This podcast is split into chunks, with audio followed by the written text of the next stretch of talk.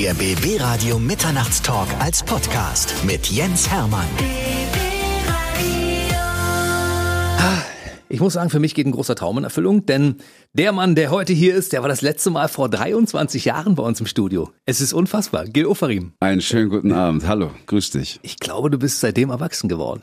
Ich, ob ich das jemals geworden bin oder jemals werde, weiß ich nicht, aber ich glaube, ich bin ein bisschen äh, gereift. Deine Stimme hat sich verändert. Findest du? Ja, meine ja. ist so geblieben, deine ja. hat sich verändert. Du bist ein bisschen tiefer geworden. Ein bisschen tiefer, ja.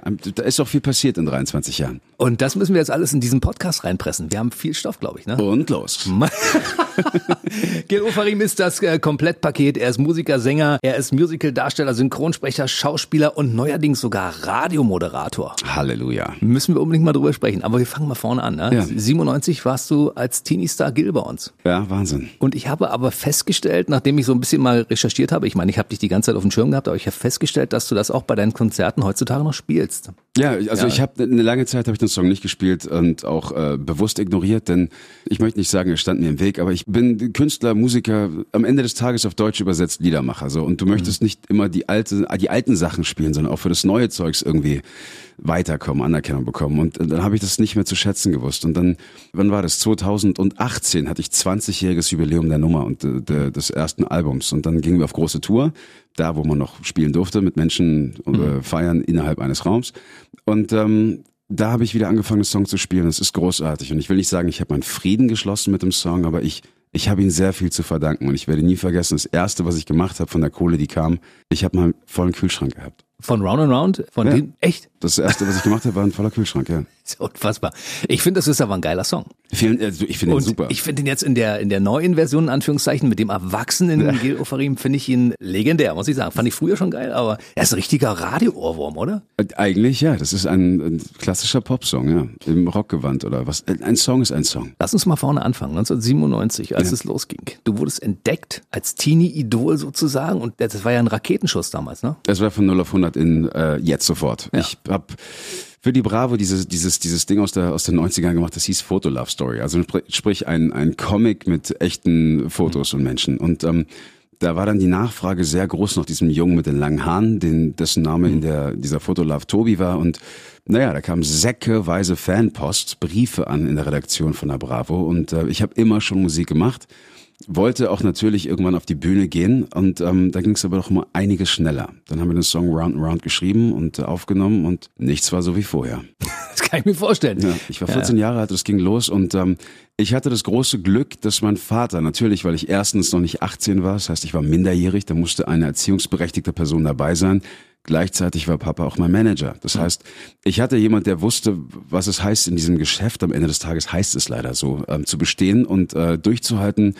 Gleichzeitig habe ich aber trotzdem das gemacht, was ich geliebt habe. Das heißt, den Boden unter den Füßen zu verlieren, weiß ich nicht. Das, das habe ich nie getan. Ich habe es immer zu schätzen gewusst.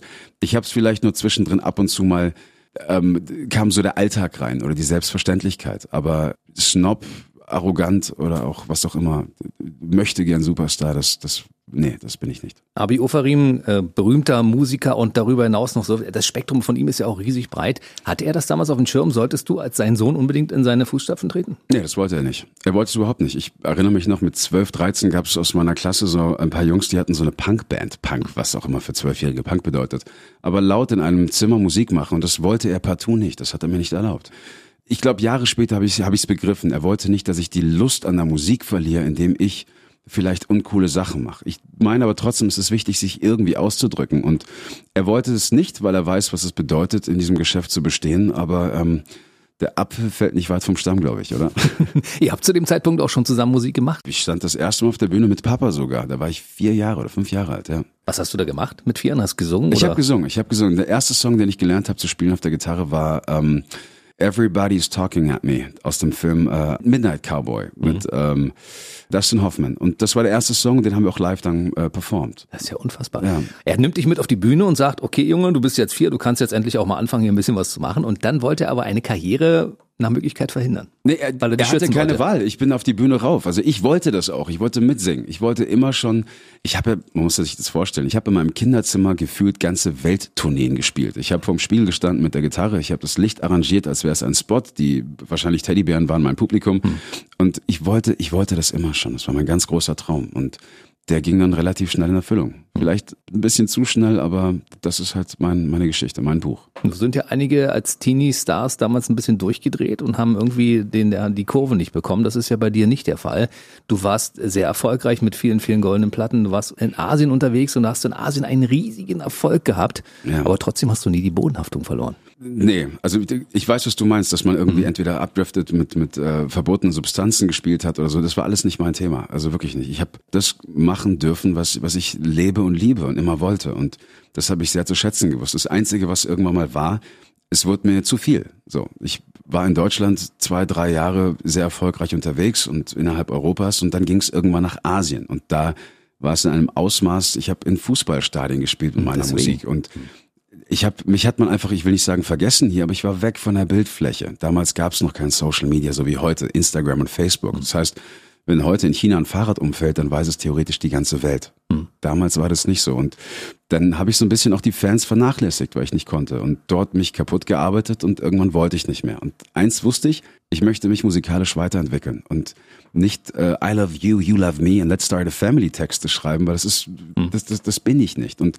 habe dann ähm, mich selbst finden wollen und erwachsen werden, was auch immer das bedeuten mag. Und ähm, habe dann angefangen, bedingungslos künstlerische Freiheit äh, zu verlangen, von mir selber auch. Mhm. Und hab's, das, das habe ich gemacht mit der Konsequenz, dass natürlich die großen Plattenfirmen da nicht sofort aufspringen. Und ähm, das war aber okay. Und äh, die Platten, die ich rausgebracht habe, auf die bin ich immer noch sehr stolz. Und die haben, manche haben einfach nicht funktioniert, weil ich auch nicht die große Fläche mehr hatte. Aber das war okay und es das formt dich für einen Künstler und das war sehr, sehr wichtig. Mittlerweile ist Album Nummer 6 am Start, alles auf Hoffnung, darüber reden wir gleich nochmal ausführlich, aber wir bleiben mal chronologisch. Du bist damals zurückgekommen nach Deutschland und hast bei gute Zeiten, schlechte Zeiten dich selbst gespielt. Ja, ich habe unfassbar. Das war, das war, das war ein Gastauftritt, ähm, um für das zweite Album eine Single zu promoten, aber es hat großen Spaß gemacht und irgendwie haben da die, die Macher ähm, aus diesem kleinen Gastauftritt für, für ein paar Minuten dann, glaube ich, sechs Folgen gemacht. Und mhm. ich weiß noch, damals in der Generation war Oli P. noch mit dabei. Und äh, Gil hat Oli P. gerettet vorm, weiß ich nicht, Erfrieren. Hat großen Spaß gemacht. Ja. Und du hast dich noch ein zweites Mal selbst gespielt, ne? War alles, was zählt. War alles, was zählt. Ja, das war auch wiederum ein kleiner Gastauftritt. ähm, mit doch ein paar Tagen länger, die dann auch, also irgendwie komme ich da irgendwo hin, dann, dann werde ich verhaftet und bleib länger. Nein, aber das war auch sehr lustig, hat großen Spaß gemacht, ja. Ich persönlich finde ja auch deine schauspielerische Leistung überaus überragend, muss ich ganz ehrlich sagen. Ich habe dich ja in den verschiedensten Varianten schon gesehen ja. und finde, du solltest einfach ein bisschen mehr machen. Aber du hast wahrscheinlich nicht genug Zeit, wa? Vielen Dank dafür. Ich würde gerne sehr viel mehr machen. Ich, ähm, die Zeit ist schwierig und ich habe mich, ich muss mich dann immer so committen, was, was so die nächsten zwölf oder 24 Monate dann ähm, der Plan ist. Und jetzt ist es halt die Musik. Natürlich würde ich wahnsinnig gerne wieder drehen und mich äh, künstlerisch austoben in, in Form einer Rolle. Wir reden noch über Fernsehen nachher nochmal ausführlich, weil es gibt ja verschiedene Formate, in denen du zu sehen warst. Ich sage nur, es geht um Tanzen zum Beispiel. Ich habe keine Ahnung, wovon du sprichst. Um Backen. Äh, wenn du als junger Musiker in großen Arenen spielst, als Vorband zum Beispiel von Bon Jovi, ja. War das so das Gefühl, das du haben wolltest und hast gesagt, genau das geht in die Richtung, die ich will? Vor allem das, was du gerade gesagt hast in Bon Jovi. Ich habe ja ähm, zu der Zeit schon nicht mehr unter dem unter dem Namen Gil nur gearbeitet, sondern Gil Ofarim. Ich habe ein neues Album rausgebracht, das hieß On My Own und es hat wie gesagt nicht diese große Akzeptanz oder oder anders. Die Menschen wussten einfach nicht, dass ich da bin mit einem neuen Album. Und äh, dann wiederum hat ein Typ wie John Bon Jovi das Album in die Finger bekommen und äh, hat irgendwie meine Handynummer bekommen, mich angerufen und wollte mir sagen, wie toll das Album ist, woraufhin ich ihn dreimal wüst beschimpft und beleidigt habe und dreimal aufgelegt habe. Und der Typ hat immer wieder angerufen. Nicht wahr, oder? Es ist wirklich wahr. Beim vierten Mal habe ich sein, sein Konzertveranstalter Ossi Hoppe im Hintergrund lachen hören und ich kenne ihn sehr gut und dachte mir, oh weia, das ist er wirklich. Lange Rede, kurzer Sinn, er hat mich äh, eingeladen auf ein Konzert und wir haben uns kennengelernt und das war gerade in der Zeit, wo ich dachte, okay, vielleicht bin ich nicht mehr relevant oder die Leute wollen es vielleicht nicht hören. Sagt mir ausgerechnet einer der größten Rockstars unserer Zeit, wie toll das ist und äh, er hat schon lange nicht mehr sowas gehört. Und dann zum Schluss noch, weißt du was, du spielst bei mir im Vorprogramm. Und da, das war so, wie du meintest, gerade so dieser Push. Nee, ich bin, glaube ich, doch auf dem richtigen Weg. Es wird vielleicht ein bisschen länger dauern, aber okay. Aber auch Nena hat gesagt, Mensch, der junge Gil, auch bei Nena war das so. Auch da ähm, zur ähnlichen gleichen Zeit. Und da habe ich bei ihr auch im Vorprogramm gespielt. War eine tolle Zeit. coole Tour. Dann Jahre später eine andere Rockband gehabt äh, namens Acht. Das war so mein Beginn mit deutscher, mit deutschen Texten. Für die Band habe ich auch sehr viel gemacht, aber es war so eine One-Man-Show. Also ich habe ein eigenes Label gegründet, eine eigene Firma, eine GmbH sogar, damit wir völlig frei sind und ähm, arbeiten können. Und da haben wir im Vorprogramm von äh, Raymond damals gespielt. Und auch das hat dem Publikum gefallen und mir immer so im kleinen Happen gezeigt, nee, du bist auf dem richtigen Weg, mach weiter. Ich finde, auf deinem aktuellen Album klingt das in Deutsch alles sehr gut, aber ich höre dich auch gerne in Englisch. Danke. Wie, wie ist das bei dir gewichtet und warum? Warum kann ich dir gar nicht sagen, aber ich habe äh, angefangen vor vielen Jahren für Disney mal Titelsongs einzusingen für, für deutsche Kinofilme und ich wollte eigentlich nie Deutsch sprechen, äh, nie Deutsch, Entschuldigung, Deutsch Deutsch, singen, ähm, weil irgendwie war die, war die Sprache vor belastet mit, weiß nicht, das war nicht cool, glaube ich, so irgendwie in Wegen den deiner 90ern. israelischen Wurzeln? Das, das, politisch oder so oder wegen der Vergangenheit, damit hat's gar nichts zu tun, sondern einfach, ich habe mich nicht wohlgefühlt in der Sprache. Und dann Disney hat mir gezeigt, dass es doch sehr gut funktionieren kann. Und ähm, ja, dann habe ich damit angefangen. Und äh, jetzt bei Alles auf Hoffnung war es. Ich weiß so, mein Vater sagte mir, er hört mich am liebsten auf Deutsch und nicht auf Englisch. Und ähm, ich habe jetzt bei der Platte keine Sekunde drüber nachgedacht. Das war eigentlich völlig klar. Krass, bei manchen ist es ja so, die singen die ganze Zeit immer nur Englisch und dann sagt irgendwer, versuch doch mal in Deutsch und dann wollen die oftmals gar nicht ran. Also bei Sascha zum Beispiel war es ja damals der Fall, ne? Und der klingt ja an Deutsch sensationell, wie ich finde. Max Ja. Mutzke, Max Mutzke, auch Sarah Connor finde ich auf Deutsch sehr, sehr gut. Ähm, man muss sich nur trauen. Und äh, ich kann nicht, will nicht, geht nicht, gibt's nicht. Also mach's einfach. The Voice of Germany. Ja. Du hast teilgenommen an und hast nicht gewonnen. Und trotzdem ist aus dir was geworden. Weißt du, ich, ich boah, es ist ja kein, äh, es sind ja nicht die Olympischen Spiele, sondern es ist ein, eine Fernsehshow und da geht es in erster Linie um, um, um The Voice, um deine Stimme. Und natürlich gibt es auch am Ende des Tages einen ersten Platz, aber Gewinner sind für mich eigentlich alle, die dabei waren. Und auch selbst die, die in der Blind Audition, sprich in der ersten Runde, einen großen Auftritt haben und die dann vielleicht nicht viel weiter kamen. Aber ja, das war eine großartige Erfahrung, auch damals äh, mit, mit allen anderen Kollegen noch zu arbeiten. Das war echt eine coole Reise. Da denke ich gern zurück dran. Xavier Nadu hat ja immer ein gutes Gehör für, für Stimmen und für Talente und so und der hat dich ja sofort gepickt. Ne? Ja. Wahrscheinlich eine interessante Erfahrung, die du auch unter interessante Erfahrung verbuchst. Absolut. Also vor allem, ich, ich habe nicht erwartet, dass sich jemand umdreht oder das war nicht irgendwie mein Ziel, sondern ich wollte einfach mal gucken, was passiert so.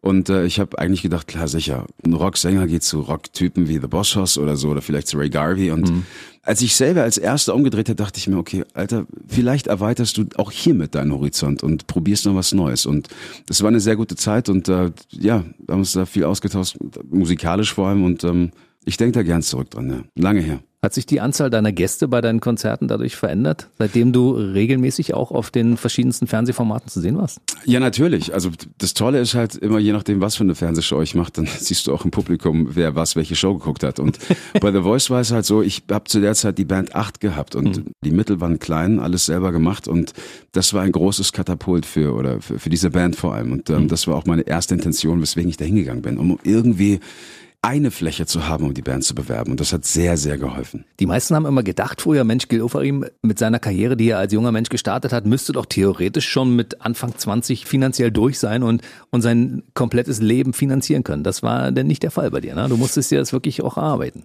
Unabhängig davon, dass für mich äh, Musik kein, kein, kein Verfallsdatum hat oder auch kein Alter hat. Ich meine, das beste Beispiel sind die Rolling Stones. Aber ich würde mich niemals mit denen vergleichen. Aber ich würde auch gerne das Glück haben, im hohen Alter noch so viel Musik machen zu können. Und jetzt, ob du jetzt, wie soll ich sagen, Geld hast ohne Ende, was, was bedeutet das schon? Was kannst du damit machen? Also Geld bedeutet nicht die Welt und Glück kannst du dir nicht erkaufen. Und mein Glück ist die Musik, die Momente, die man teilt mit den Menschen auf Konzerten, die Emotionen, die man austauscht und gleichzeitig auch zurückbekommt von, von, von der Menge.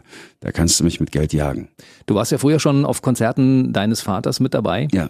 Und dementsprechend hast du dieses ganze Feeling, was man hat, also aus der Sicht des Publikums und das Feeling hinter der Bühne immer schon mitbekommen. Ja. In welche Richtung ging deine, deine musikalische Karriere dadurch? Es hat mich auf jeden Fall geformt und ich habe äh, viel gelernt vom Papa. Ich habe gelernt, was zu machen ist und vor allem, was nicht zu machen ist. Ähm, was er immer gesagt hat, ist, du schaffst alles, was du willst. Du musst es nur wirklich wollen. Und so lebe ich auch. Das ist so ein mein Credo und vor allem nie, niemals aufgeben. Deswegen heißt auch meine Platte Alles auf Hoffnung. Denn ich mache das schon seit über 30 Jahren, stehe ich auf der Bühne und ich habe echt viel erlebt und gerade die letzten paar Jahre. Und was ist die Alternative zur Hoffnung? Aufgeben? Nee. Nee, oder? Also ganz ehrlich, nein. Deswegen hat Papa auch immer gesagt, äh, wenn du etwas machst, mach's richtig. Und äh, wir haben, ich erinnere mich, wir haben einen Song gemeinsam mal geschrieben, der war auf seiner letzten Platte. Der hieß äh, Too Much of Something. Also zu viel von irgendetwas is something of nothing. Und deswegen, wenn du was willst, dann mach's richtig. Hast du teilweise darunter gelitten am Anfang deiner Karriere, dass die immer gesagt haben, du, du bist doch der Sohn von dem berühmten Abi? Nee, ich war da, ich war da stolz drauf. Und äh, das Lustige war eher, ich war mal eine lange Zeit so der Sohn von Abi Ofarim und irgendwann war Abi Ofarim der Papa von Gil. Und äh, so hat sich das gewendet. So hat sich das, ne? gewendet dann. Aber Ja, ja. ich, ich weiß nicht, ob da jemals so ein Gedanke dabei war oder ich wollte irgendwie einen Konkurrenzkampf. Nein, es war einfach, ähm, ich glaube, ich wollte ihm ein Stück weit imponieren oder auch, ich kenne alle seine Erfolge, ich kenne alle Geschichten, alle Auftritte. Fünfmal Royal Albert Hall ausverkauft in London. Unfassbar. Empfang bei der Queen äh, Elizabeth in England oder unterwegs mit den Bee Gees und äh, all die ganzen Menschen habe ich auch kennengelernt und ich weiß nicht, das war nicht Konkurrenz, aber ich wollte das auch und ich wollte es ihm zeigen und beweisen und ich habe das Gott sei Dank eines Tages abgelegt und ähm, ich genieße einfach Musik machen, ohne zu denken. Aber du hast auch einen Song auf dem aktuellen Album deinem Papa gewidmet, quasi als Danksagung, ja, für das, was er in deinem Leben für dich getan hat. Auf dieser Platte habe ich sehr viel verarbeitet. Ich gehe nicht unbedingt zu einem Therapeuten, ich gehe nicht in die Muckibude und lasse da Frust ab oder ich hänge an der Flasche. Nein, mein Ventil ist die Musik und das Schreiben. Und ich habe mich bei, bei, vor allem, dass es überhaupt so weit kam, bedankt bei vielen Menschen, bei meinem Vater, bei meiner Familie, bei den Kindern, bei meiner großartigen Band, bei meinem Produzenten, bei, bei, bei den Fans, die mir schon so treu seit über 20 Jahren zur Seite stehen. Und ähm, deswegen habe ich ja ähm, für Papa unter anderem den Song Ein Teil von mir gespielt und geschrieben, ähm, den Song Nach dir der Regen, aber auch den Song Danke. Wir reden mal ein bisschen, da wir gerade dabei sind, über das aktuelle Album. Ja. Album Nummer 6. Ein, wie ich finde, sehr schönes Album geworden, alles auf Hoffnung. Du hast wirklich in diesem Album alles rausgelassen, was dir so in diesem Augenblick durch den Kopf ging. Durch, also du hast die, die Jahre davor verarbeitet und hast das als Ventil genutzt, ja? Ja, absolut. Ich, ich, ich, ich, ich habe das einfach gebraucht. Ich brauchte jetzt nicht irgendwie einen Seelenstriptease oder ich wollte nicht jammern und sagen, es war alles so schrecklich und jetzt hört hier meine Platte an und viel Spaß dabei, weil das, ich glaube, das, das wird keiner hören wollen. Was mir auch wichtig war, ist, ähm, keine Kompromisse einzugehen. Ich habe die Platte nicht für das Publikum gemacht, ich habe sie für mich gemacht, aber trotzdem mit dem Hintergedanken, ähm, nicht banale Texte. Das ist Deutsch, weißt du. Nicht alle sprechen Englisch in Deutschland, das ist einfach so. Ja. Und ähm, dann aber gleichzeitig nicht den voreingenommen irgendwie dann, dann eine Meinung aufzuschwatzen, sondern sie haben selber die Möglichkeit oder der Zuhörer ihre eigene Geschichte dort rein, inter, äh, rein interpretieren, zu rein inter, ach, alter Schwede, zu interpretieren ähm, oder sich selber zu finden in der Geschichte und das finde ich ganz, ganz wichtig auch in der Musik. Aber ich finde, seelisch lässt du ganz schön die Hosen runter. Ja, und trotzdem erkläre ich nicht, Moment, stopp, es war nicht so, wie in der Klatschpresse stand, sondern es war ganz anders. Das tue ich nicht, das möchte ich auch nicht. Aber jeder kann sich seinen Teil denken, indem er einfach mal guckt, was so passiert ist in deinem Leben. Und dann findet man auch die einzelnen Puzzlesteine zu den einzelnen Songs. Wahrscheinlich, ja. Wobei ich liebe auch gerne das Buch von Jim Carrey, der, der große Schauspieler und, und Comedian. Der hat in seiner Autobiografie geschrieben im ersten Satz, nichts von dem, was hier steht, ist jemals passiert, aber alles ist wahr. Das lassen wir aber genau so Genau stehen. so. Lasst das mal kurz auf euch wirken, bitte, diesen Satz, den er gerade gesagt hat. Und dann grätschen wir von der Seite mal wieder rein und sind bei verschiedenen Fernsehformaten, weil ich habe äh, Let's Dance gesehen und dachte, du hast das Format gewonnen.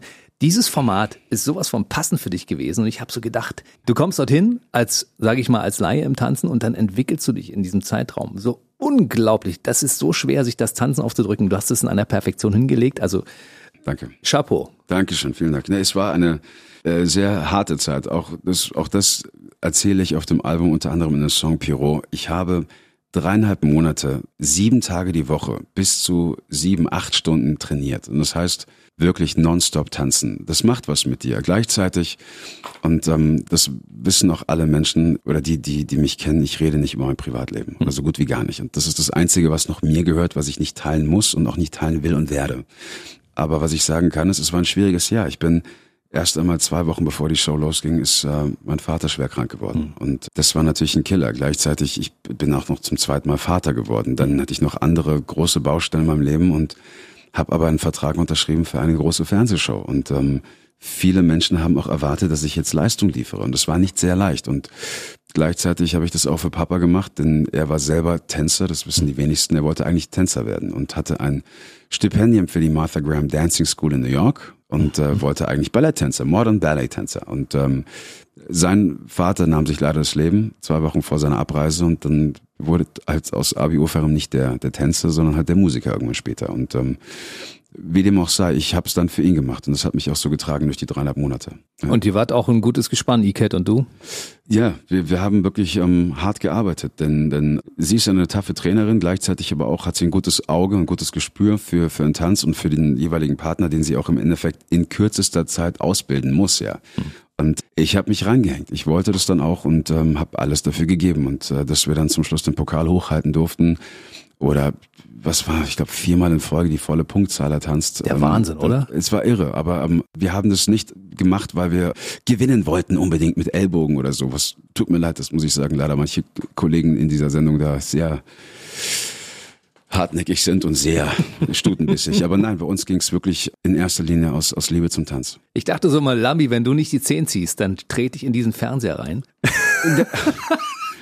Also die Leute waren auch sehr parteiisch und haben gesagt, Mensch, der Gil, der macht das so toll. Aber trotzdem, am Ende des Tages musst du, du musst was liefern. Und die Menschen, die da sitzen in der Jury, gerade Lambi oder auch Mozzi, das sind nicht irgendwelche dahergelaufenen Hanseln, die keine nee, Ahnung die haben von Tanzen. Ahnung. So, Mozzi war selber jahrelang äh, aktive Tänzerin, Profitänzerin, war selber auch äh, Profitänzerin in der Sendung zu Beginn der, der Show. Ähm, Lambi ist im, ich glaube, Vorstand eines Tanzverbands sogar mhm. und er ist äh, Punktrichter. Also der weiß, worum es da geht. Auf der anderen Seite gibt's auch den Showman Lambi, der auch weiß, was vor der Kamera funktioniert und, und lustig oder mal auch gesagt werden muss. Aber trotzdem, Ende des Tages ist es hochprofessionell und kein Bullshit, den sie da verkaufen. Das heißt, wenn ich so tue, als ob, dann äh, hätte ich mit Sicherheit auch nicht so lange mitgemacht. Wenn du am Ende dieser Show bei 100 Prozent tanzen können angekommen warst, bei wie viel Prozent warst du am Anfang der Show? Weil als Musical-Darsteller hast du ja wahrscheinlich auch so ein bisschen Tanzen schon mal mitbekommen. Richtig, ich, hab, ich durfte zuvor in Magdeburg äh, Domplatz Open Air eine Hauptrolle spielen im großen Stück Hair und ähm, habe aber auch erstmal dafür eine Choreo gelernt. Ich habe mhm. zuvor natürlich getanzt, wie du auch, im Club mit einem Bier in der Hand. Nee, so schlecht nicht. Da, hast du nicht? Nee? Du machst den Cha-Cha-Cha und ich, ganz furchtbar. Ich kann ganz, also ich ja, gar nicht. Tanzbär. Ta Tanzbär. ja, sag, dann, weißt du was? Wir waren zwei Tanzbären. Ja. Und äh, aber im Musical habe ich ein bisschen was gelernt und das hat aber trotzdem in der Show keinen Platz gehabt, weil Cha-Cha-Cha, Walzer, mhm. Samba, Rumba. Ey, sowas habe ich zuvor auch noch nie gemacht. Mhm. Aber ähm, nochmal, du musst liefern, weil sonst gehst du nach Hause. Und du bist mit dem Sieg nach Hause gegangen. Ich als DJ habe immer nur das obere, den, die obere Hälfte meines Körpers bewegt. Was du Fall. Deshalb, okay. man hat ja nur oben die Hände gesehen und unten die Füße. Ja, dann trau dich doch mal. trau dich doch mal. Geh doch mal, geh doch mal zum Tanzen. Nein. Nein. Ne? Ich möchte niemanden verletzen. Oh, okay. Also übrigens, äh, Ikert und ich haben uns auch sehr oft verletzt gegenseitig im Training. Da passiert sehr, sehr viel. Das kann ich mir gut vorstellen. Ich habe in der Sendung, was war das, Show 2, Show 3, habe ich mir das Außenband im Knöchel gerissen hm. und habe weitergetanzt. Aber alle haben gesagt, Mensch, der Gil ist ja so ein sportlicher Typ auch. Insofern äh, hat er vielleicht bessere Voraussetzungen als irgendwelche dicken Leute, die sich nicht bewegen können. Weiß ich nicht, ob das mit Sport zu tun hat. Das hat halt viel mit, mit Willen. Wenn du wirklich etwas willst, dann schaffst du es auch. Und ich wollte einfach der beste Gil sein, der ich in dem Moment sein konnte. Und das geht aber nur über Training und über Disziplin und Konzentration. Oder, oh Gott, ich klinge hier wie irgendein Sportprofessor. ich hatte auf, auf Hochdeutsch gesagt, ich hatte Bock auf die Nummer und ähm, es war gleichzeitig aber sehr schwer mit all den Themen, die ich hatte. Und ich bin auch keiner, der gerne öffentlich irgendwie von seinem Schicksal erzählt. Mhm. Ähm, und ich wollte auf jeden Fall für meine Darbietung, für mein Tanzen bewertet werden und nicht für irgendwelche schweren Lasten, die ich gerade in der Zeit zu tragen hatte, die ich wirklich aber auch hatte. Weißt du, was ich mir wünsche für die Zukunft? Vielleicht als kleine Anregung, vielleicht schreibst du mal die ganze Geschichte von dir, deiner Familie und allem, was du so erlebt hast, irgendwann mal auf. Und ich das lese kann ich mir nicht leisten. Weil du die Zeit nicht hast, um das aufzuschreiben. Nein, weil da würden so unfassbar viele Unterlassungsklagen kommen. Aber ich glaube, diese Geschichte an sich ist schon so spannend. Also, ich meine, wer sich mit dir ein bisschen beschäftigt, der kann rechts und links rausgucken und immer wieder wird er irgendwo eine Geschichte entdecken, die noch nicht erzählt ist. Wahrscheinlich. Das ja. ist unfassbar. Habe ich noch nicht drüber nachgedacht. Vielen Dank. das ist so. Also schreib das irgendwann auf, wenn du, weißt du, ein, ein Buch schreiben. In 20 du? Jahren schreibst du ein Buch und dann, ich werde es lesen. Wenn ich ein Buch schreiben sollte, schicke ich dir die erste Kopie. Ich freue mich drauf. Vielen so, äh, nachdem du da raus warst bei Let's Dance, wurdest du natürlich für viele andere Fernsehformate gleich entdeckt. Also einige Leute haben gesagt, ja, der kann als Coach arbeiten für bestimmte Dinge. Er kann ja. also als, als Vocal Coach arbeiten. Ja. Er kann zum Beispiel auch mal bei Schlag den Star mitmachen und da war es ja auch gleich gut. Den Kollegen ja. Lombardi besiegt. Ne? Ja, also lustige Sendung. Es war eine sehr lustige Sendung und das, das darf man nicht ganz so ernst nehmen. Und ähm, ja, die, die Spiele waren lustig und natürlich alle anderen Shows auch. Klar, wenn du natürlich in so einem großen Format wie Let's Dance viel zu sehen bist oder über dreieinhalb Monate jeden Freitagabend zu sehen bist, klar, dann ist die Medienpräsenz natürlich da. Dann bist du in diesem Ding namens Google Ranking sehr weit oben. Ich interessiere mich da überhaupt nicht für und bist ein gefragter Mann. Und ähm, ich habe aber festgestellt, dass es eigentlich ich bin kein Promi. Also ich gehöre nicht in diese Promi-Welt. Ich gehöre nicht in diese Klatsch- und Tratsch-Quatsch-Ecke. Das ist nicht meins. Ich mhm. bin am Ende des Tages Künstler, einfach nur ein Liedermacher, der Songs schreibt und, und, und auf die Bühne gehört oder hauptberuflich auch Schauspieler ist. Aber es ist halt so. Und dann ähm, will ich nicht sagen, nimmst du es mit, aber du nutzt es vielleicht für andere Kanäle, um deine Musik zu bewerben. Hm. Es ist aber nicht schlecht, sowas zu haben, weil sowas gehört dazu. Also wer heute bekannter Musiker sein möchte und bekannter Musiker ist, der muss auch zwischendurch mal sein Gesicht in irgendwelche Fernsehshows halten. Ja, natürlich, weil du musst ja auch etwas, äh, ein Produkt verkaufen in Form von Musik. Und ähm, leider ist es heutzutage so, es gibt ja mehr Streams mittlerweile als den physischen Verkauf einer CD und mhm da bleibt nicht viel hängen. Und dann musst du halt gucken, wie du am Ende des Monats die Miete zahlst. Das, da kann ich die Kollegen auch alle verstehen. Ich finde ja, dass du als Sänger eine begnadete Stimme hast, aber ab und zu musst du auch mal selbst ein Experiment wagen, um zu gucken, ob die Stimme wirklich so gut ist, wie andere Leute das so empfinden. Okay. Deshalb hast du bei The Masked Singer mitgemacht. Ja. Verrückt, ich habe bei The Singer mitgemacht, ohne wirklich zu wissen, was ich da tue, denn keiner kannte Echt? das Format ja vorher. Ja, war die erste hab, Staffel. Ne? Ich hab, es war die erste Staffel, es war ähm, sehr spannend, gleichzeitig total streng geheim. Ich durfte mhm. keinem Menschen was erzählen. Und zur gleichen Zeit habe ich das, was ich mir immer gewünscht habe, seit vielen, vielen Jahren, einen Plattenvertrag, das war eigentlich utopisch, ein Plattenvertrag bei einem Major-Label, was ich nie wieder mehr wollte, weil ich wollte künstlerische Freiheit, das machen, was ich wollte. So, das haben die mir gegeben. Ich konnte musikalisch machen, was ich wollte dann noch einen großen Kooperationspartner, der sagt, auf den Typen haben wir Bock, da machen wir mit. Also alles, das, die besten Voraussetzungen, um ein Album zu machen. So, und dann verschwinde ich. Und die erreichen mich nicht mehr. Und äh, ich durfte auch nicht sagen, wo ich bin und was ich gerade tue. Und ich war kurz davor, auch den ganzen Deal zu verlieren. Also ich bin für diese Show all in gegangen und ähm, bereue es nicht, weil es war eine großartige Erfahrung und habe im Endeffekt etwas getan, was ich super auch fand bei The Voice in der ersten Runde. Mhm. Es ging nicht um ein Image. Es ging nicht um irgendwelche Geschichten. Es ging nicht um irgendwas aus der Presse. Es ging nur um die Stimme. Und das Tolle an der Show war, für mich persönlich etwas, was es schon sehr lange nicht mehr gab im deutschen Fernsehen. Ein Format, wo du die Oma und Opa, die Eltern und die Enkel vorm Fernseher zusammen hattest und Geil. nicht getrennt. Oder irgendeiner ist da drüben am Tablet und dann guckt einer, Mama, machst du was zu essen? Alle blieben gespannt dabei und haben im Endeffekt geraten. Also es war nicht ein, ein, ein Contest und wer war der Beste, sondern was glaubst du, wer ist das? Und es war eine tolle, tolle Nummer. Und wen haben Sie unter dem Grashüpfer vermutet? Neben dir? Wen haben Sie vermutet? Also öfters fiel der Name Tom Beck, der ein guter Freund von mir ist und der, lustigerweise der ein Jahr später, hat. genau, der hat jetzt gewonnen. er war gerade hier, ja. Dann äh, Sascha fiel mal, es fiel mal nee, Giovanni Elber von nicht. Bayern und da, da, dachte ich mir, was soll das sein? Und ich habe hinterher Max Giesinger, also nach der letzten Show, dann konnte man endlich auch miteinander reden, gefragt, sag mal, Max, wie lange hat's gedauert, bis du mich erkannt hast? Und dann sagte er so, hm, lass mich überlegen. In der ersten Sendung wusste ich schon, wer du warst. Jetzt bin ich mir noch nicht sicher, war es die erste Silbe, die du gesungen hast oder die zweite Silbe? Das wäre super. vielen Dank, Max. Wie schwer ist das, dieses Geheimnis mit sich rumzutragen? Und, schwer, sehr schwer. Und du wusstest auch nicht, wer nebenan, wie, wie, wie schirmen die Leute da, die, die sich gegenseitig voneinander ab? Also ich darf bis heute nicht davon was erzählen und ich liebe verboten. dieses Spiel auch. Das heißt, ich werde nicht viel sagen. Aber es war ein verdammt heißer Sommer. Es war ein verdammt heißer Baumwollpullover in schwarz mit einer Kapuze, mit schwarzen Socken, mit schwarzen Handschuhen, mit einer Maske die ich erst ausziehen durfte in meiner Garderobe, wo ich den meisten Tag war, oder irgendwann im Hotelzimmer. Aber dazwischen, bei fast 35, fast 40 Grad, oh in, wo haben wir gedreht? In Köln. Äh, ja, nee, aber ich wusste nicht, wer in den anderen Masken war. Ich wusste nicht, ich hatte Vermutungen, aber es ist nicht so, als würden wir Backstage alle sitzen da am Pool und Billard spielen. Nee, das war, so war es nicht. Es war wirklich alles sehr geheim. Aber es hat am Ende funktioniert, Platz zwei hinter Max Mutzke, ne? Ja, es war, es war, es war eine tolle Zeit. Unfassbar. Gil Ofarim ist bei mir.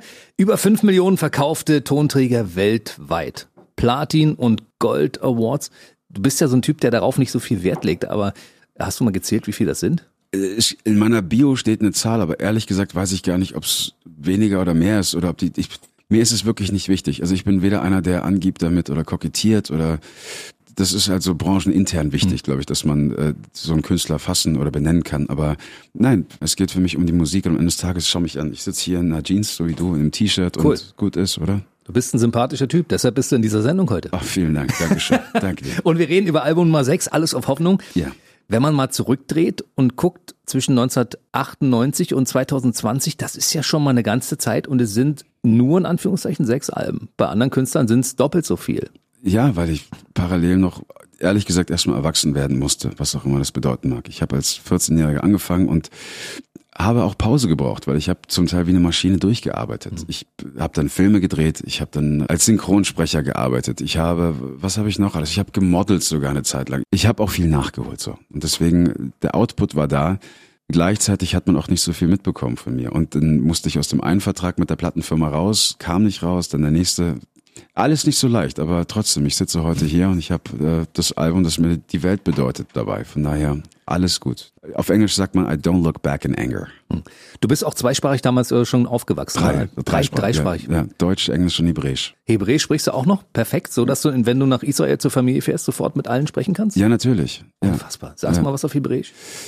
ערב טוב, קוראים לי גיל עופרים ואתם שומעים ביבי רדיו. Äh, du hast dich vorgestellt und hast gesagt, dass du heute bei Bibi Radio bist. Richtig. Guck mal, ich kann so weit. Wow, ich, jetzt! Ich kann Hebräisch verstehen.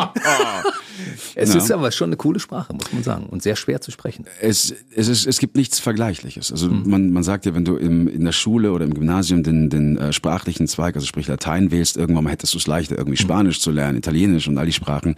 Nee, Hebräisch, da kannst du nichts vergleichen, gar nichts. Bevor wir gleich mal einen Song hören, den du live spielen wirst, dann yes. deine Gitarre ist auch mit. Lass uns mal kurz einen kleinen äh, Abstecher zu Corona machen, weil Israel ist ja ziemlich ja. getroffen von Corona, also ja. mehr als, als Deutschland zum Beispiel. Ja. Und das bedeutet wahrscheinlich auch für dich, dass du deine Familie gar nicht besuchen kannst im Augenblick, oder? Ich hatte dieses Jahr eigentlich vor, mit meinen Kindern nach Israel zu fliegen, zur Familie und mhm. ähm, Pustekuchen. So, von daher machen mir Sorgen natürlich um meine Familie. Ähm, Israel hat eigentlich so die erste Welle sehr gut, und es war so ein bisschen das Vorzeigemodell, sehr gut nicht überstanden, aber bewältigt, so, so gut es ging. Und ähm, dann kam die ersten Lockerungen und da man darf nicht vergessen, es ist dort im Sommer sehr heiß, ja. Mhm. Und dann zu erwarten von Menschen mit Masken und mhm. dann Abstand, das ist einfach schwer, weißt du?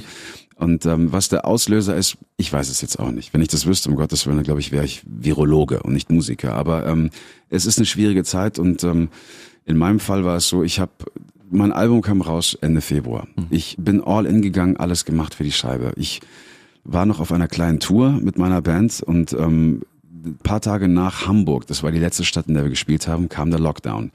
Ich habe erfahren, dass die Platte von 0 auf 5 in die Albumcharts gegangen ist. Das ist eine Nummer, die hatte ich in Deutschland seit über 20 Jahren nicht mehr. Ich saß mit meinem Freund und, und Produzenten Stefan C. im Auto und wir haben, beziehungsweise wir haben telefoniert und ich saß mit meinen Kindern im Auto und äh, ich konnte dort den Kindern wir haben beide geweint am Telefon. Ich konnte mhm. meinen Kindern erklären, was es bedeutet, äh, zu weinen vor Freude. Und mhm. ähm, naja, ich habe dann eigentlich vieles vorgehabt und das war natürlich alles weg. Und was hat man in der Corona-Zeit gemacht? Die ersten zwei Wochen erstmal, keine Ahnung, das Haus ausgeräumt, sortiert, Wertstoffhof gefahren, um festzustellen, ach, der Shit, der, der ist, ist auch geschlossen. zu. Dann wieder zurück. Und ähm, ab Woche vier ist dann plötzlich so das Gefühl gekommen, okay, krass, was, was ist jetzt, wie geht's weiter? Und ähm, Worauf ich sehr stolz bin, ich habe ähm, mit Stefan zusammen und auch mit einer geschätzten Kollegin Cassandra Steen eine Sache gemacht, jeden Freitagabend um 19.30 Uhr auf ja, Facebook. Ich hab's gesehen. Hast du gesehen? Das war geil. Vielen Dank. Das war geil.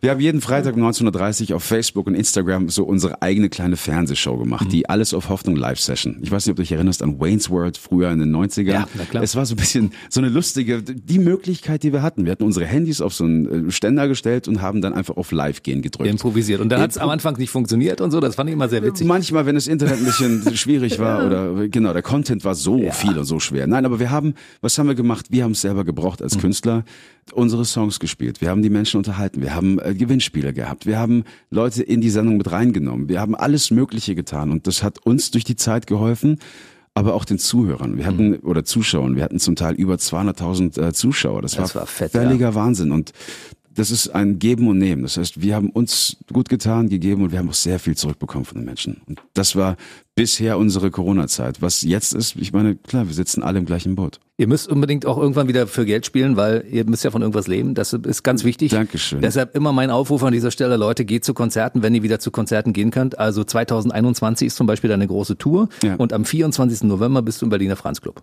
Richtig. Das Ding ist also quasi jetzt schon ausverkauft. Ja. Ja, vielen Dank. Ich, ich freue mich sehr. Franz Club ist ein toller Laden. Da waren mhm. wir auch jetzt auf der letzten Tour und ähm, ich glaube, da hat die Band schon erfahren, welche Chartplatzierung wir haben. Und ich, ich wollte das alles nicht wissen, weil, wie gesagt, mir ist es nicht wichtig, aber dann, wenn es dann wirklich so ist, dann darf man erst feiern. Aber wir haben jetzt noch ein paar Konzerte diesen Sommer mit diesen strengen Auflagen. Mhm. Das eine war ein Picknickkonzert, das nächste ist ein Strandkorbkonzert am 28. August in Mönchengladbach. Abgefahrene Nummer in einem Hockeystadion wo natürlich auf der Tribüne darf keiner sitzen, mhm. aber in der Arena sind Strandkörbe und ähm, mit allen Maßnahmen, da dürfen nur zwei aus einem Haushalt sitzen und wir stehen da oben in zehn Meter Höhe, das mit, damit die letzte Reihe das auch sieht. Mhm. Endlich wieder auf einer Bühne so groß wie Rock am Ring und ähm, da wird wieder gerockt und darauf freue ich mich sehr. Ich kann das absolut nachvollziehen. Ich meine, ich bin ja begeisterter Radiomann. Ja. Ich liebe es aber auch draußen zu sein und für Leute zum Beispiel aufzulegen. Ja, klar. Und dieses Feeling, Mhm. dass Leute etwas machen, wenn du die Musik spielst und die tanzen danach, das war ja zwischendurch weg. Ich habe zwischendurch jetzt einmal eine Veranstaltung gehabt, wo ich für einen überschaubaren Personenkreis arbeiten durfte. Das war sehr, sehr schön. Also dieses Gefühl, ja, ganz es, genau. da ist es wieder, ja. Ganz und ich genau. möchte auch wieder zu Konzerten gehen. Ich möchte äh, hören, wie du singst. Vielen Dank. Und ja. das möchten wir jetzt alle hören. Du hast die Gitarre dabei, du hast sie vorhin gestimmt. Yes. Und du hast ja einen ganz besonderen Song rausgesucht. Vielleicht kannst du ganz kurz ein bisschen was darüber erzählen. Ich habe äh, einen Song ähm, geschrieben, heißt Danke. Und all das, was ich erlebt habe, hätte ich niemals alleine durchlebt oder überlebt. Und ähm, das ist im Endeffekt ein Song für, für die Fans, für die Leute, für meine Kinder, meine Familie, meine Freunde. Und ähm, ich bedanke mich dafür. Und ich möchte darauf hinweisen, dass wir hier keinerlei Technik haben. Es ist einfach nur ein Mikrofon, es ist die Stimme und es ist eine Gitarre. Da ist nichts, da sind keine Effekte drauf. Es ist jetzt also quasi total natural.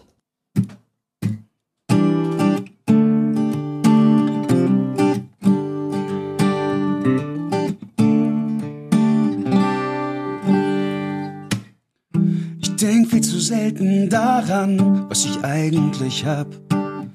Sie sagen, es so wichtig, wen man kennt und was man hat. Doch man kann es nicht kaufen für kein Geld der Welt. Denn Liebe und Freundschaft sind das, was wirklich zählt. All eure Farben haben auf mich abgefärbt. Sie machen dieses Bild ersehenswert.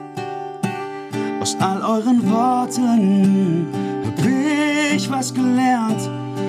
Erst ihr macht die Geschichte lesenswert. Ich sag einfach mal Danke dafür, dass es euch gibt und mich einfach bedanken, dass ihr mich bedingungslos liebt, was ihr mir bedeutet. Sag ich euch nicht oft genug, einfach nur Danke alles, was ihr tut. Live gesungen im BB-Radiostudio ohne Netz und doppelten Boden. Ich bin begeistert. Vielen Dank, Dankeschön. Ich meine, dieses Album ist auch sehr geil geworden und dein, du hast ja auch sehr fette Produzenten äh, am Start, muss man mal sagen. Ne? Ja, also stimmt. Peter Seifert, äh, Stefan C., Peter Keller von, von Maffei. Also da hast du dir wirklich so die Creme de la Creme zusammengetrommelt. Ich ne? habe ehrlich gesagt, was heißt zusammengetrommelt? Wir hatten so einen, einen Pool an, an, an Leuten, die vielleicht irgendwie, wie soll ich sagen, Kandidaten waren. Ich habe das nicht selber mir ausgesucht. Das war mehr oder weniger das Label, weil die auch sehr involviert waren und Lust hatten auf die Nummer. Und ähm, ich war einfach offen und ich wusste nur eine Sache für mich. Ich wollte unbedingt mit meinem Freund Stefan, der auch der Keyboarder in unserer Band ist, wollte ich unbedingt arbeiten. Und Ende der Geschichte ist, äh, Stefan hat den größten Teil der Platte produziert und ähm, das ist so auch unser Baby. Von daher, ich habe es vorgesagt und auch wie in dem Song, ich bin einfach vielen, ich bin dankbar für dieses Leben, das ich leben darf. Ein unglaublich schönes Album geworden. Es sind zwölf Songs. Ja. Vermutlich waren es mehr, die am Anfang anstanden, um äh, einen Platz auf dem Album zu kriegen. Ne? Du wirst lachen, so viele Songs haben wir gar nicht geschrieben, die irgendwie jetzt irgendwie rausgeflogen sind oder irgendwie in der Schublade verschwunden sind. Es waren vielleicht nur drei, die es nicht geschafft haben, weil die Platte sonst zu lang geworden wäre. Ähm, was wir noch gemacht haben, wir haben aus, aus vier Tracks haben wir ähm, Unplugged-Version gemacht. Ein Teil von mir, Alles auf Hoffnung, Herz und Nach dir der Regen. Nach dir der Regen ist ein Song, den ich für meinen Papa geschrieben habe und ähm, den habe ich in der Unplugged-Version mit meinem Bruder nochmal zusammen gemacht. Ein Teil von mir und Alles auf Hoffnung habe ich noch einmal mit Cassandra Steen zusammen gesungen. Das ist mega geil. Vielen Dank.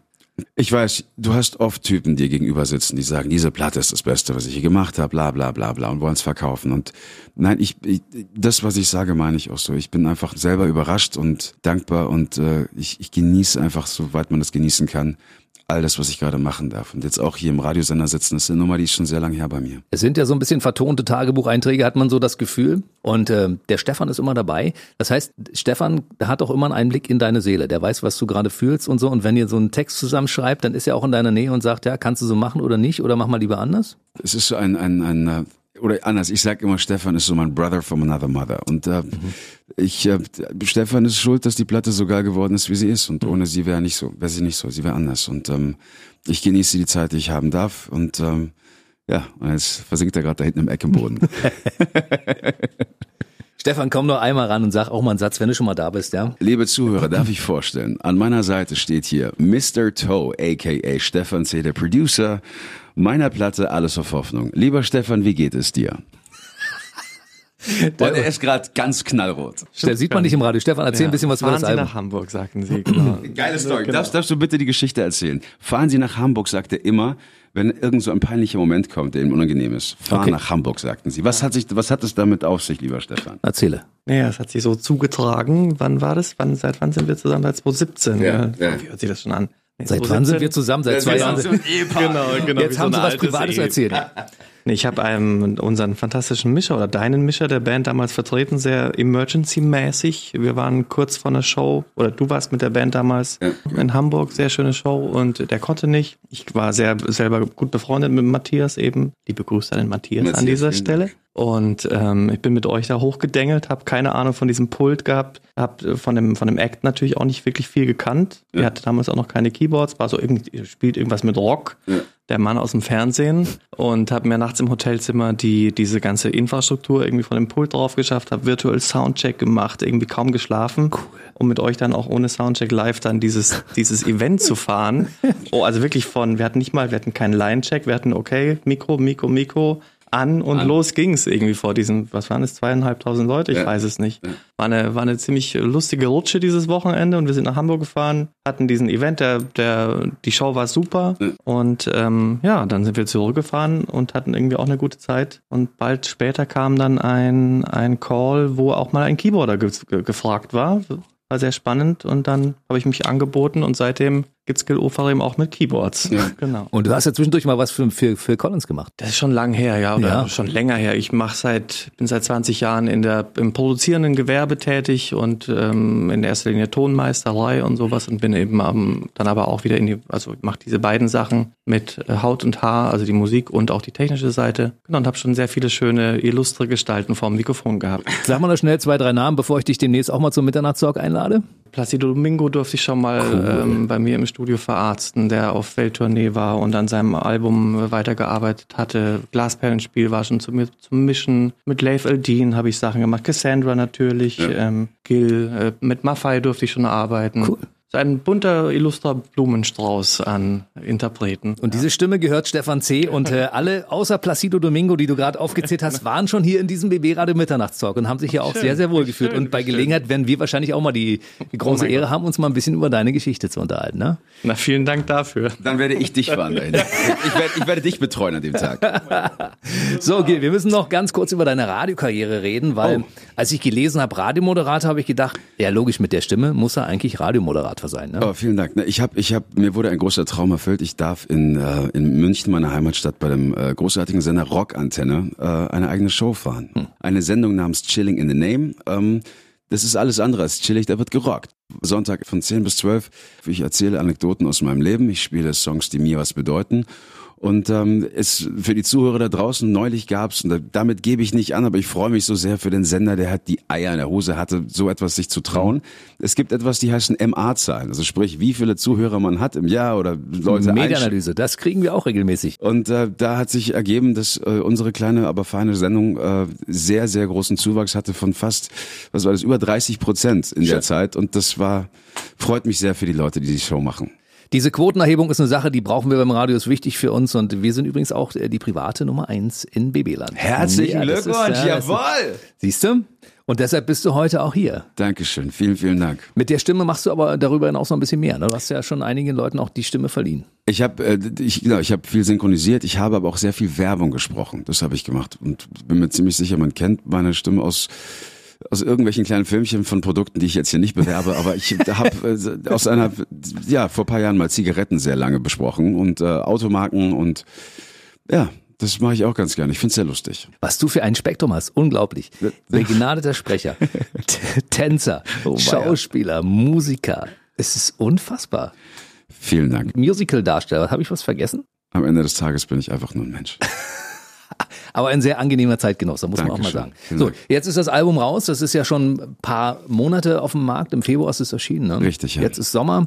Das heißt, äh, ein paar Konzerte wird es geben. Corona-bedingt mit weniger Zuschauern. Ja, leider. Aber es ist halt so, wie es ist. Und da geht's, es geht hier nicht nur um mich. Es geht hier um uns alle. Wir alle haben große Einschneidungen in unserem Leben. Die Welt ist einfach anders und nicht mehr so, wie sie mal war. Und ähm, Ich jammer nicht, es ist zwar nicht leicht, aber so geht's uns nochmal, so geht's Mhm. uns allen und ich denke, wenn wir echt zusammenhalten, dann kommen wir aus der Nummer auch gesund hoffentlich raus. Das müssen wir. Wir müssen hier zusammenhalten. Also Richtig. Du, du siehst ja, sobald wieder Lockerungen kommen, steigen ja. die Zahlen. Leider Das ja, aber ich, so. oder wobei ganz ehrlich, die Frage, die ich gibt, ist jetzt einfach mehr Tests. Auch das ist möglich. Auch das ist möglich. Das bewegt sich in einem Bereich, den wir nicht überblicken von dieser Stelle aus. Ja. Auf jeden Fall gucken wir noch ganz kurz mal in Ende 2020 und 2021. Sag uns mal, was geplant ist bei dir. Also geplant ist sehr viel, es war sehr viel geplant und äh, nach wie vor ist geplant die große Alles auf Hoffnung Clubtour im jetzt nicht Herbst 2020, sondern äh, Herbst 2021. Jetzt in dem Sommer gibt es noch ein paar Dates äh, mit Auflagen. Also ich will ich will es gar nicht erst sagen, dass es Corona-Konzerte sind, aber Konzerte mit mit äh, Abstandshaltung, Hygienemaßnahmen äh, und wie es alles heißt. Und äh, das kann man die Termine alle auf meiner Homepage oder auf den sozialen Medien checken. Genau. Und das sagen wir nochmal genau. Also du hast eine eigene Internetseite. Ah, ich wusste gar nicht, dass ich das jetzt auch so breit äh, hier Okay, Natürlich. okay, alles klar. Freunde, ich habe natürlich wie jeder Künstler irgendwann irgendwo einen Instagram-Kanal. Ich habe einen Facebook-Kanal, ich habe einen YouTube-Kanal, ich habe einen Twitter-Kanal, den ich nicht wirklich viel nutze. Ich habe, was habe ich, YouTube habe ich schon erwähnt und ich habe natürlich eine Homepage, gilofarim.de, gilofarim.com und äh, vielen Dank, das war ein Werbesekündchen.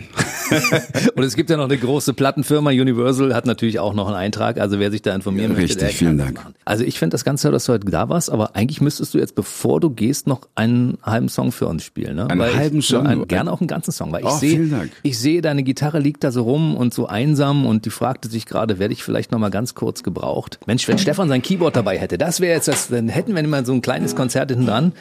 Ich habe dich jetzt überfallen, es tut mir leid, wir haben das vorher nicht besprochen. Weißt und, du ähm, was, ich mache jetzt eine Nummer, die habe ich schon sehr lange nicht gemacht. Und Ja. die schenke ich nur dir, weil wir uns jetzt 23 Jahre kennen. Ja. Also komm, jetzt muss ich das Mikrofon umdrehen. Warte, ich kann nicht. Liebe Zuhörer, das ist jetzt echt, das ist eine Ausnahme. Aber nur für Jens. Und für euch natürlich da draußen, die das hören. Ich drehe mein Mikrofon wieder um, damit die Gitarre auch zu hören ist.